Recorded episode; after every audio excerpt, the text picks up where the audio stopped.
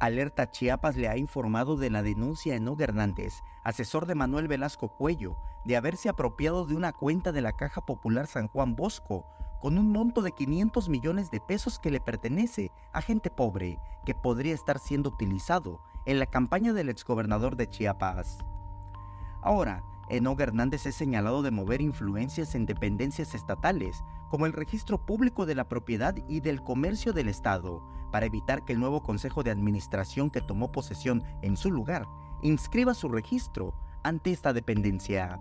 El registro público de la propiedad se niega totalmente a inscribir nuestra acta, ¿sí? Un acta protocolizada por notarios públicos, ¿sí?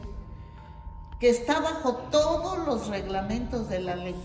Actualmente el registro público de la propiedad y del comercio del Estado está liderado por María de Lourdes Morales Urbina, quien fuera presidenta del Instituto de Elecciones y Participación Ciudadana en la administración de Manuel Velasco Cuello.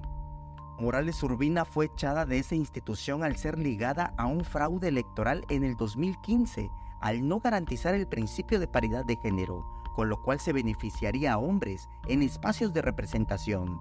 Durante su encargo, Enoch Hernández era presidente del partido político Podemos Mover a Chiapas. La actual presidenta del Consejo de Administración de la Caja Popular San Juan Bosco denunció que el registro público ha actuado con lentitud. No obstante, durante el encargo de Enoch Hernández, los trámites eran rápidos.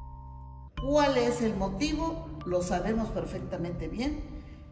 Él logró protocolizar en un día cinco actas que le convenían, falsificando nombres, falsificando firmas y falsificando lo que se le ponía enfrente. ¿sí?